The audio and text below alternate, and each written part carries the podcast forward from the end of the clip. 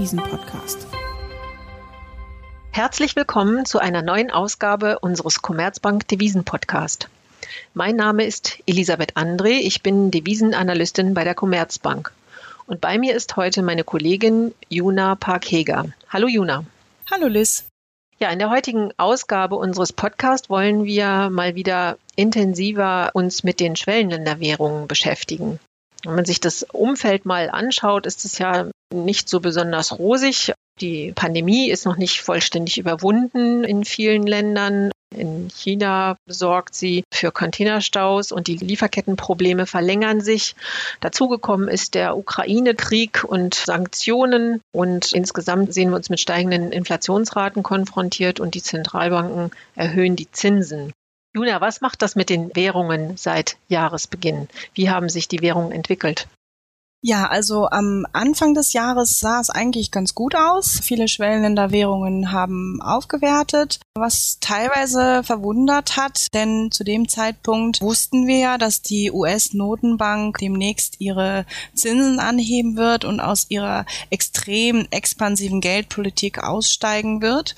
Und in der Vergangenheit hatten wir es erlebt, dass ein solcher Schritt auch schon mal für Unruhe gesorgt hat unter Schwellenländerwährungen denn Schwellenländerwährungen profitieren ja vor allem auch dann, wenn viel Liquidität am Markt ist. Und das war in Phasen, wo die US-Notenbank, aber auch viele andere Notenbanken der Industrieländer eine sehr expansive Geldpolitik gefahren haben. Da war sehr viel Liquidität am Markt vorhanden und davon haben vor allem Schwellenländerwährungen profitiert. Und als nun klar wurde, dass die US-Notenbank aus ihrer expansiven Geldpolitik aussteigen wird, war natürlich natürlich zu befürchten, dass die Schwellenländerwährungen darunter leiden könnten. Das hat sich jetzt aber zumindest zu Jahresbeginn gar nicht so gezeigt. Ganz im Gegenteil, einige Währungen wie zum Beispiel der brasilianische Real haben sich am Anfang des Jahres sogar sehr gut entwickelt. Was könnte der Grund gewesen sein? Ich denke mal, die Schwellenländer-Notenbanken haben halt schon viel früher angefangen, ihren Leitzins anzuheben und insofern war das Zinsniveau dort in vielen Fällen recht attraktiv. Hinzu kam, dass die US-Wirtschaft ja noch in so einer Boomphase war nach diesen ganzen Corona-Beschränkungen war ja auch sehr viel Optimismus noch im Markt, weil man eben damit gerechnet hat, dass sich die Konjunktur jetzt nach dieser ganzen Pandemie äh, deutlich erholen könnte, nicht nur in den USA, sondern weltweit. Und insofern war auch die Stimmung sehr positiv an den Märkten. Und ja, das hat halt gerade den Schwellenländerwährungen geholfen aufzuwerten. Ja, und dann kam halt der Ukraine-Krieg das hat sicherlich die Märkte ein wenig durchgerüttelt. Aber was ich interessant fand, man konnte nicht erkennen, dass alle Schwellenländerwährungen darunter gelitten haben. Oder sehe ich das falsch? Ja, das ist ein richtiger Punkt, dass zu Jahresbeginn diese bessere Entwicklung hatten im Zuge einer hoffnungsvollen Stimmung und die dann mit dem Ausbruch des Krieges natürlich je umgeschlagen ist, weil ja auch nicht klar, was und wie daraus folgen könnte. Und da war die Sorge natürlich sehr groß. Das hat sich vor allen Dingen natürlich in den Schwellenländerwährungen in Europa, in den osteuropäischen Ländern stark gezeigt, weil die natürlich auch sehr nah am Krisenherd dran sind. Deren Währungen haben in erster Reaktion deutlich abgewertet, spürbar abgewertet aber auch andere Währungen waren von der Eintrübung der Risikostimmung betroffen, haben sich aber dann schneller wieder erholt. Und im Verlauf des Krieges können wir feststellen, dass sich die osteuropäischen Länder auch ein bisschen wieder erholt haben, beziehungsweise die tschechische Krone vollständig. Und andere Währungen haben sich auch erholt und konnten profitieren. Also rohstoffexportierende Länder werden vom Markt als interessant angesehen und ihre Währungen profitieren, weil sie natürlich von steigenden Rohstoffpreisen höhere Einnahmen erzielen. Also insofern kann man unterscheiden zwischen Währungen, die nah am Krisenherd sind und weiter weg sind vom Krisenherd. Hier gibt es eine Unterscheidung vom Markt und dann auch noch rohstoffexportierende Länder, die als vorteilhaft angesehen werden. Und ein dritter Punkt ist die Inflationsentwicklung und wie hat die Geldpolitik, sprich die Zentralbank, darauf reagiert. Das sind so die entscheidenden Punkte, die die Attraktivität einer Währung ausmachen. In den letzten Wochen hat sich wieder so ein bisschen abgezeichnet, dass die Währungen trotzdem unter Druck geraten, obwohl eine gewisse Erholung erst sich abgezeichnet hatte. Jetzt zuletzt standen dann doch einige Währungen wieder unter Druck.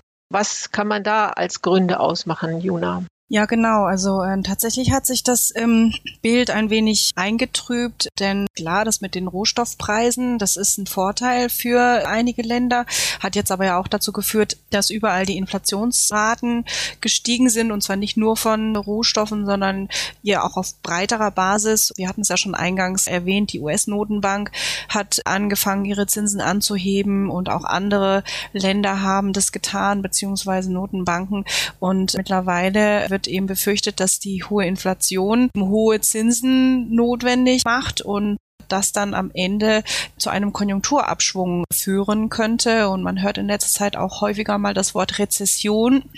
Wie gesagt, zum einen wegen der restriktiven Geldpolitik, aber es sind natürlich auch noch andere Faktoren, wie zum Beispiel in China. Die chinesische Regierung fährt ja eine sehr strikte Corona-Politik. Das heißt, dort kommt es immer mal wieder zu größeren Lockdowns, sodass das auch den Wirtschaftsausblick Chinas eintrübt und natürlich die Ukraine, die auch noch gerade die Europäer in Atem hält. Denn auch hier ist die Frage, wie geht's weiter mit den Sanktionen? Kommt ein Ölembargo? Gibt es weitere Reaktionen seitens Russlands? Droht vielleicht am Ende sogar eine Energiekrise? Also viele, viele Unsicherheiten, insbesondere was letzten Endes den Konjunkturausblick angeht. Ja, und vor diesem Hintergrund schwellen dann Währungen, die zu Jahresbeginn sehr robust waren, schwächeln jetzt auch. Also das ist halt eben doch jetzt eine größere Unsicherheit, die an den Märkten herrscht und weshalb dann auch viele schwellender Währungen, die ja an sich auch schon als risikoreichere Assets angesehen werden, warum diese Währungen zuletzt doch etwas schwächer tendiert haben.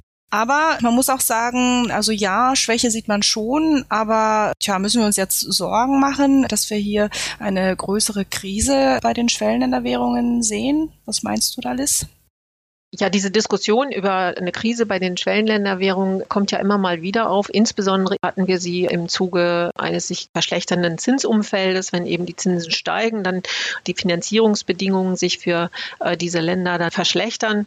Und da muss man schon sagen, dass sich Kriterien deutlich verbessert haben. Die Länder haben zum überwiegenden Teil ihre Hausaufgaben gemacht und sich besser aufgestellt. Sie haben halt aus den Erfahrungen der Vergangenheit gelernt. Also um das vielleicht mal kurz anzureißen. Zum einen gibt es natürlich das Zinsänderungsrisiko, also Kredite, die in kurzen Laufzeiten sind und wo dann der kurzfristige Zins, der stark beeinflusst ist vom Leitzins, in die Höhe schnellt. Das verschlechtert natürlich die Kreditbedingungen beziehungsweise macht Kredite teurer und belastet dann sowohl den öffentlichen Haushalt als auch die Außenbilanz. Und da sind halt die Langfristigkeit und Kurzfristigkeit der Verträge entscheidend. Hinzu kommt dann noch die Frage, ist ein Land stärker in eigener Währung verschuldet oder ist es stark in Fremdwährung verschuldet, also in Dollar oder Euro? Und dann gibt es natürlich das Wechselkursrisiko. Wenn die Währung dann stark abwertet, werden die Kreditrückzahlungen natürlich deutlich höher und es ist schwieriger, sich sozusagen das dann noch zu leisten. Und es müssen entsprechende Einnahmen auch generiert werden im Export beispielsweise, damit das alles noch sichergestellt werden kann. Und hier kommt dann auch wieder die Frage der Glaubwürdigkeit der Zentralbank. Wenn eine Zentralbank erfolgreich die innere Geldwertstabilität verteidigt, also gegen die Inflation und Inflationsrisiken angeht, dann hat das eben auch einen stabilisierenden Effekt für den Außenwert. Und das wirkt sich dann eben auch in diesem Kontext der Finanzierungsbedingungen für ein Land aus, je nachdem, wie die Zentralbank da beispielsweise agiert.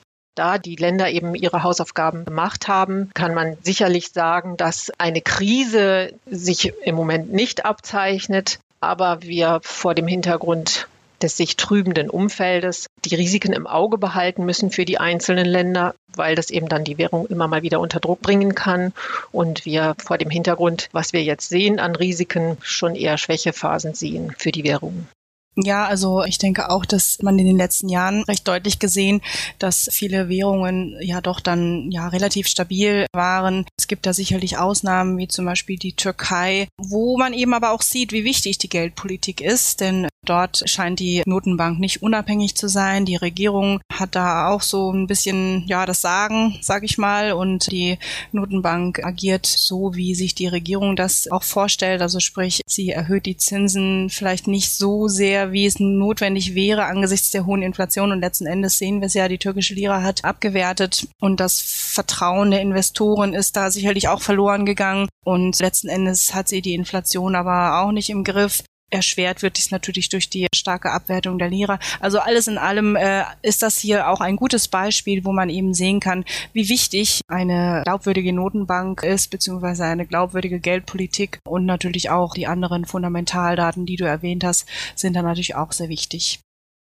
Zum Thema Glaubwürdigkeit der Zentralbanken lässt sich das Beispiel Mexiko anführen. Hier zeigt sich sehr gut, wie sensibel die Finanzmärkte und auch der Devisenmarkt auf die Glaubwürdigkeit der Geldpolitik reagiert. Hier stand zum Jahreswechsel ein Führungswechsel an und der vom Präsidenten ernannte Kandidat wurde noch mal kurzfristig gewechselt. Die neue Kandidatin stand im Verdacht, politische Nähe zum Präsidenten zu haben und damit bestand die Sorge, dass die geldpolitischen Entscheidungen der Banxico, also der mexikanischen amerikanischen Notenbank nicht unabhängig sind, sondern beeinflusst sind vom Präsidenten und seinem Umfeld. Und dies hat den Peso spürbar unter Druck gebracht, denn es bestand die Sorge, dass die Notenbank ihren stabilitätsorientierten Kurs, das heißt die vorrangige Bekämpfung der Inflation, nicht fortsetzen würde. Und das hat natürlich dann eben auch Auswirkungen für den Wechselkurs. Und erst mit den ersten Äußerungen beziehungsweise ersten Zinsentscheidungen, die dann gezeigt haben, dass die mexikanische Notenbank ihren in vielen Jahren erarbeiteten Kurs fortsetzt und weiter der Inflationsbekämpfung Vorrang gibt, da hat sich dann auch der Wechselkurs des Peso wieder beruhigt. Also das Beispiel Mexiko zeigt also sehr gut, wie wichtig die Glaubwürdigkeit der Zentralbank ist Besonders prekär ist dabei auch, dass sich diese Glaubwürdigkeit in vielen Jahren erst erarbeiten lässt und relativ schnell verspielt ist. Ja, wenn wir jetzt dieses Beispiel mal beenden und den Blick wieder nach vorne wenden für alle Währungen, was können wir denn jetzt so als Ausblick festhalten für die schwellenden Währungen im aktuellen Umfeld? Also ich denke mal, was wir jetzt im Prinzip ja versucht haben zu verdeutlichen, ist, dass viele Schwellenländer äh, ihre Hausaufgaben gemacht haben, dass sie fundamental besser dastehen, dass auch die Notenbanken einen äh, viel besseren Ruf mittlerweile genießen. Klar, Ausnahmen gibt es wie zum Beispiel die Türkei. Aber so im Großen und Ganzen, zumindest so die größeren und wichtigeren Schwellenländer, die wir uns ja auch anschauen, äh, da kann man schon sagen, dass die mittlerweile doch recht gut dastehen, was ihre Daten angeht, was die Indikatoren angeht. Und insofern glaube ich, schützt sie das vor einem größeren ja, Absturz oder sagen wir mal vor einer äh, stärkeren Schwächephase. Das glaube ich schon, auch wenn sich das Umfeld jetzt eingetrübt hat. Aber ich denke, das, was wir am Anfang des Jahres gesehen haben, dass viele Schwellenländer ja so ein bisschen wie, wie so eine Teflon-Währung gar nicht so stark auf erhöhte Risikoaversion reagiert haben. Ich glaube, diese Phase ist jetzt vorbei und wir werden jetzt wahrscheinlich doch eher so eine Phase erleben, wo Schwellenländerwährungen auch insgesamt deutlicher unter Abwertungsdruck geraten aufgrund dieser ganzen Unsicherheiten, die wir noch haben, aufgrund der ganzen Konjunkturrisiken, die auf den Finanzmärkten gesehen werden. Und insofern glaube ich, dass wir doch etwas, ja, etwas schwächere Währungen im Jahresverlauf sehen werden. Ja, wir hoffen aber natürlich, dass die Phase dann mal wieder endet und Investoren auch wieder Mut fassen und risikofreudig investieren, weil das bringt uns voran und das bringt auch diese Länder voran. Von daher, das bleibt zu hoffen und davon gehen wir auch aus. Ja, vielen Dank, Juna. Ich bedanke mich für das interessante Gespräch. Vielen Dank, Liz. Und auch Ihnen, liebe Hörerinnen und Hörer, vielen Dank fürs Reinhören. Wenn Ihnen unser Devisen-Podcast gefallen hat, dann abonnieren Sie ihn doch auf einer der gängigen Plattformen und empfehlen Sie uns auch gern weiter. Wenn Sie Anregungen oder Themenvorschläge haben, freuen wir uns über eine Nachricht.